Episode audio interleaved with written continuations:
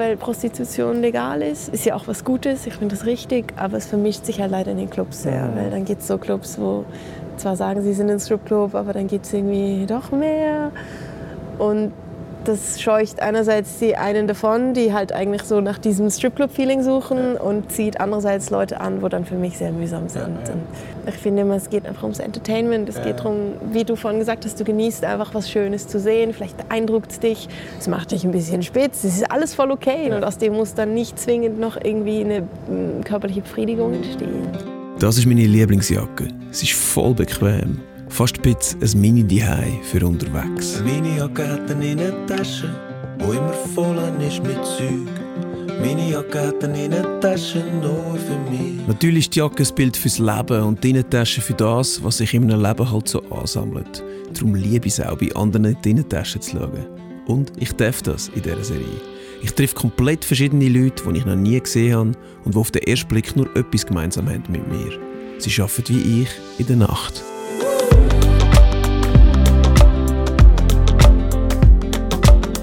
Heute treffe ich Amber.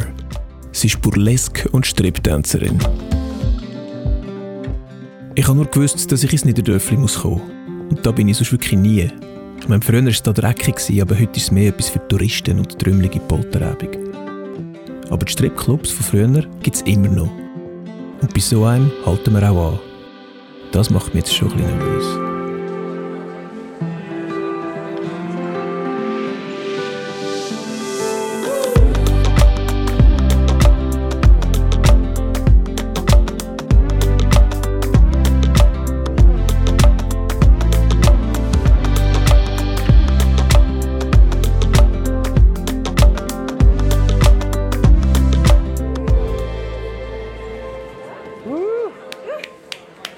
Double. Freut mich sehr. Ich auch, riesig. Weil ich mir was angezogen habe, Ja, draußen treffen. super.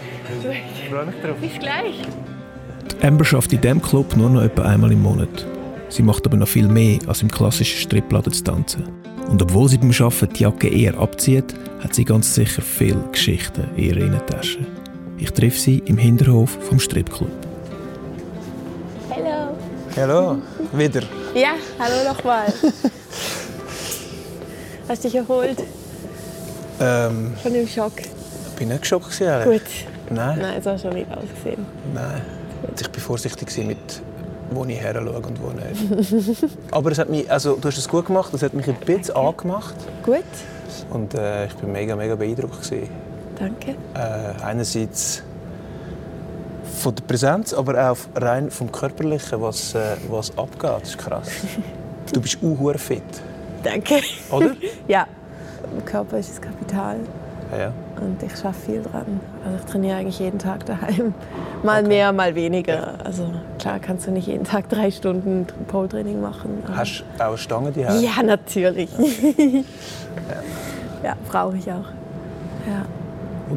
Du, du bist eine Pole-Dancerin. Also das ist deine, deine Berufsbezeichnung. Also wie würdest du sagen, was du bist? Ja, ich bin äh, Pole- und Burlesque-Tänzerin. Also Ah, Burlesque, ich ja. bin hier eigentlich nur so zwei, dreimal im Monat, Ja. weil ich nebenher eigentlich selbstständig bin mit Burlesque-Shows. Zum Teil Ah, cool. mit Pole, zum Teil ohne Pole. Burlesque-Shows sind mal mehr, mal weniger lukrativ. Oder manche Sachen machst du halt einfach auch, weil es einfach ein cooler Gig ist und kriegst vielleicht nicht so viel Geld. Auch das kennst du vielleicht als Das Künstler. kann ich auch. Das kann auch. Was, ist, was ist ein cooler Gig? Ich kenne mich überhaupt nicht aus. Burlesque. Du sagst, was, was ist ein cooler Gig? Ich hatte jetzt zum Beispiel am Samstag in Deutschland, war ich in so einem Restaurant gebucht in Regensburg, so voll am Arsch der Welt. Und es hat so Spaß gemacht, weil du halt einfach gemerkt hast, dass die Leute voll andocken und das mega cool finden. Und war am Schluss noch drei Stunden da und habe mit denen getanzt, weil es einfach irgendwie gerade so viel Verbindung entstanden ist. Und uncoolere Gigs sind vielleicht die, wo du das Gefühl hast, es kommt halt sehr wenig Wertschätzung für das. Oder das wäre noch okay, wenn das Geld einigermaßen stimmt, aber keine Wertschätzung und sehr wenig Geld. Und- Das ist das Schlimmste. Ja, das finde ich, das find ich auch. Ja. Ja. Also das, das haben wir, glaub ich. So, glaube ich. Ja. Das kann ich sehr gut. Ja. Ja. Weißt, bei mir ist es so, manchmal stehe ich auf der Bühne und merke, es passiert nichts. Ich, ich schaffe es nicht, zum, eben, genau das passiert nicht mit Andocken, ich schaffe es nicht, um die Energie zu transportieren. Was machst du in deinem Fall, wenn du merkst, oh, heute ist irgendwie Willst du einen Tipp? Nein, es nicht.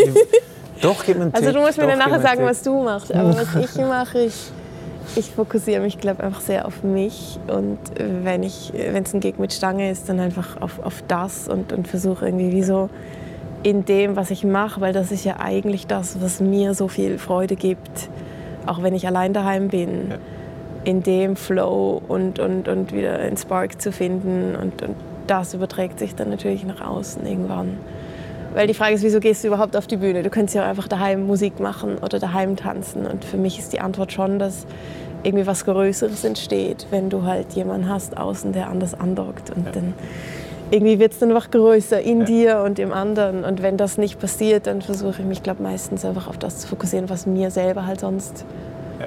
irgendwie viel gibt. Ja, was machst du, wenn das nicht geht? Ähm, es ist ganz komisch, um das zu sagen, aber es geht in eine ähnliche Richtung. Okay. Ich äh, versuche mir selber einzureden, dass ich ein unfassbar geiler Sieg bin. doch, doch, ich glaube, es ist ziemlich genau das Gleiche. Also, weil, weil, dann kommen ja so die Selbstzweifel und dann so, mhm. wow, machen wir das wirklich gut? Voll. Macht das überhaupt Sinn? Und, so. und dann sage ich, das mache ich eigentlich sonst im Leben nie, weil ich es ein bisschen doof finde. Aber in diesem Moment ist so, du bist echt ein geiler Sieg. Mhm. Die sind mhm. alle wegen dir da. Die haben alle Eintritt zahlt für dich. So, so Sachen, ja. um mich wie, wie aufzubauen. Aber manchmal geht es nicht. Nein. Manchmal geht es nicht. Also wir hatten eine wichtige Show gehabt, das Jahr, was nicht funktioniert hat. Und das, das ist einfach eine Realität. Ja, Open Air St. Gallen. Okay, ja. Das war eine gute Show, aber es war nicht magisch. Mhm. Und, ähm, ja. Ich am liebsten, halt, wenn es magisch wird. Ja. Und, und äh, das habe ich, wie, bisschen, ich habe mir das erhofft, weil es so ein schöner Ort ist ja. und so ein cooles Festival ist. Und das ist nicht passiert. Ja. So. Was ist Verhältnis oder Gigs von Männern und Frauen im Publikum? Ist das, also ähm, bei Gigs würde ich sagen, ist es 50-50. Ich werde auch immer wieder von Frauen gebucht für ihre Geburtstage oder also ich unterrichte auch Burlesque mhm. und Pole und zum Beispiel im Juni hatte ich einen coolen Gig, da war ich bei einer Junggesellinnenabschied, wo ich erst eine Burlesque-Show gemacht habe und danach einen Workshop gegeben habe und ah, das cool. fanden die mega cool. Ja. Und im Stripclub sind natürlich ist, mehr Männer. Ist anders, ja, klar. Frauen im Stripclub können auch echt mühsam sein. Wieso? es gibt einfach so Frauen, wo halt nur so kommen, weil halt ihre Kollegen dort sind und dann sitzen sie einfach so im Eck und machen nichts. Und dann gibt es so Frauen, wo ähm, mich einfach ausfragen, eine halbe Stunde lang, ob ich mich nicht als Objekt sehe und bla bla bla. Und ich fände dann immer so, nein, also ich mache meinen Job gern und wenn du sicher gehen willst, dass du mich nicht objektifizierst oder ausnutzt, dann kannst du mir jetzt einfach Trinkgeld geben für die Zeit. Und das passiert dann sehr selten. Viele Leute gehen auch davon aus, dass wir einfach mega viel Geld bekommen, nur wenn wir das machen. Und das stimmt halt in dem Sinne schon nicht. Ja. Du musst schon dafür arbeiten. Das ist viel, auch über Trinkgeld und ja, ja. Sachen, die du verkaufst. Ja. Okay, also, also was verkaufen? Lapdances hauptsächlich.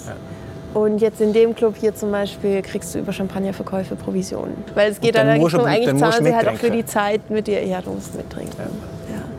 Und du, es gibt viele Momente, wo ich das auch gern mache, weil es entsteht ein guter Flow, aber es gibt halt eine Grenze. So, also jetzt trinke ich nicht mehr, weil ich so viel Durst habe. Jetzt ist einfach, du musst halt irgendwie auch Geld verdienen. Und ich glaube jetzt auch in der Schweiz vermischt sich das halt sehr, weil Prostitution legal ist. Ist ja auch was Gutes, ich finde das richtig, aber es vermischt sich halt leider in den Clubs sehr. Mhm. Weil dann gibt es so Clubs, wo zwar sagen, sie sind ein Stripclub, aber dann gibt es irgendwie doch mehr. Und das scheucht einerseits die einen davon, die halt eigentlich so nach diesem Stripclub-Feeling suchen ja. und zieht andererseits Leute an, wo dann für mich sehr mühsam sind. Ja, ja. Das ist halt sehr schwierig. Und ich glaube, dadurch hat das auch so einen schlechten Ruf bekommen. Und dadurch ist auch für mich Burlesque so schwierig, weil die Leute das nicht unterscheiden können. Und ich finde immer, es geht einfach ums Entertainment. Es ja. geht darum, wie du vorhin gesagt hast, du genießt einfach was Schönes zu sehen. Vielleicht beeindruckt es dich, es macht dich ein bisschen spitz. Es ist alles voll okay. Ja. Und aus dem muss dann nicht zwingend noch irgendwie eine mm, körperliche Befriedigung entstehen. Ist aber nicht in allen Clubs so. Es kommt sehr auf Länder an. In den USA ist es anders. In Neuseeland, wo ich angefangen habe vor ein paar Jahren mit dem Job, ist es auch anders. Dort sind die Clubs auch strikter. Also dort hast du halt einfach Regeln, wo dann gar nichts angefasst werden darf zum Beispiel. Oder du hast halt auch ein Management, wo wirklich schaut, dass halt einfach nur Lapdances verkauft werden und nicht mehr und so.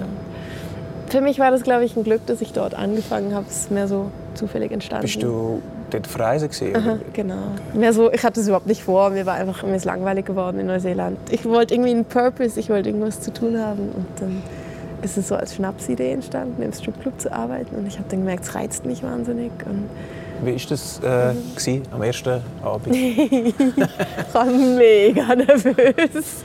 Aber was halt krass war, ist so, ich habe, glaube in dem Moment hat es für mich einen mega wich- wichtigen Mindshift gemacht. Ich bin so auf die Bühne und dann habe ich so gemerkt, hey, wenn ich jetzt einfach voll confident mich bewege und verhalte, dann funktioniert's. Also fake it till you make it. Es muss einfach, sobald ich mich awkward fühle, sieht es halt auch so aus. Das habe ich auch an anderen beobachten können. Und einfach in dieses Mindset rein. Und das habe ich irgendwie hinbekommen in dem Moment. Es hat mich gerettet. Also es kommt einfach nur auf die Ausstrahlung an. Es kommt nicht darauf an, ob du zu viel gegessen hast vorher oder ob deine Brüste klein sind oder wenn du dich komplett sexy fühlst, dann wird es funktionieren. Und dann wird jemand anders an das Gefühl andocken können. Aber es ist schon noch krass, weil ich, ich, kann, ich, kann, weißt, ich kann mit 10 können anfangen Konzert zu spielen, meine ersten, so als kleiner Bub, und ich konnte in das reinschaffen. ja. Und das gibt es ja wie nicht. Jetzt, du kannst jetzt ja nicht sagen, ähm, Mit 10 gehe ich zu meinen Eltern und sage, ich will Stripperin werden. Genau, zum Beispiel. Ja. Du, du sagst, und du weißt, dass du dich langsam, sondern es ist ja, dann, irgendwann musst du ja dann her und dann ist quasi, dann gilt es ernst. Du musst einfach, ja. Also ich habe halt, seit ich fünf war, Ballett gemacht. Das Ja. hat sicher sehr geholfen, zum einfach das Gefühl haben, ich weiß ungefähr, wie ich mich bewegen muss.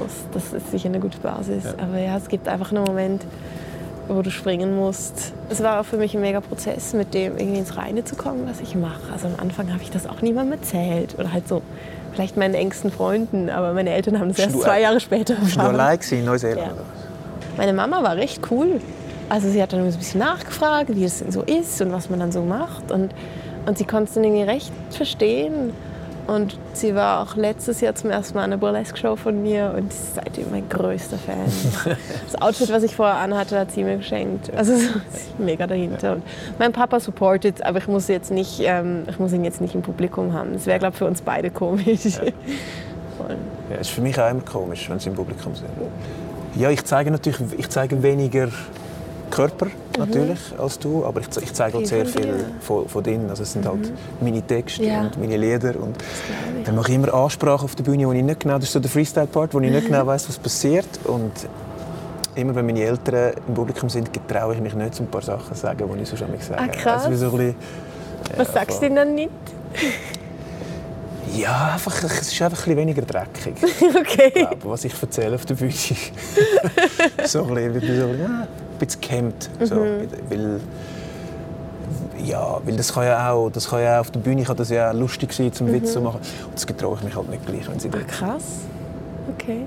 Ich hatte das auch, als meine Mama letztes Jahr zu meiner Show kam. Und dann dachte ich so, oh, ich habe so ein paar Stripper-Moves in meiner Choreografie drin.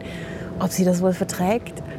Und dann habe ich mich aber entschieden, das voll zu machen. Ich fand, hey, das bin einfach ich und das passt so zu dem Act, was ich da mache. Und ich muss es einfach voll fühlen. Ich muss einfach voll reingehen. Und sie fand es super. Das ist schon noch geil, Ja. einfach beschlossen, das zu machen. Ja. Was hast du vorher gemacht? Alles Mögliche. Ich habe äh, Musikwissenschaft, Kunstgeschichte studiert, Grafikdesign, ich habe Praktika gemacht, in der Gastro gearbeitet, mega, mega lang. Bin so ein bisschen rumgeeiert. Ich habe jetzt die letzten vier Jahre noch eine Ausbildung gemacht in Bewegungspädagogik. Das hilft mir jetzt natürlich schon sehr, weil ich weiß, wie ich mit meinem Körper schaffen kann und kann natürlich auch so ein bisschen meine Altersvorsorge darauf basieren, dass ich das irgendwann unterrichte, weil das hast du halt in dem Job auch nicht. Was ist die Grenze so? Alter, Ähm, altersmäßig. Im Burlesque gibt es keine. Ja. Also im Burlesque, wenn du wirklich das, was du machst, gut machst, die Leute mitreißen kannst, kannst du mit 70 noch auf die Bühne gehen. Im Stripclub, ich, ich kenne Leute, die arbeiten Mitte 40 noch dort und machen es gut. Ich kenne Leute, die arbeiten Mitte 40 dort und du hast das Gefühl, sie sollten langsam aufhören. Ich glaube, so Anfang, Mitte 30 steigen viele auch aus. Was würdest du erreichen gerne noch? Ich würde gern einfach noch viel mehr Burlesque machen. Ich würde noch gern viel mehr reisen.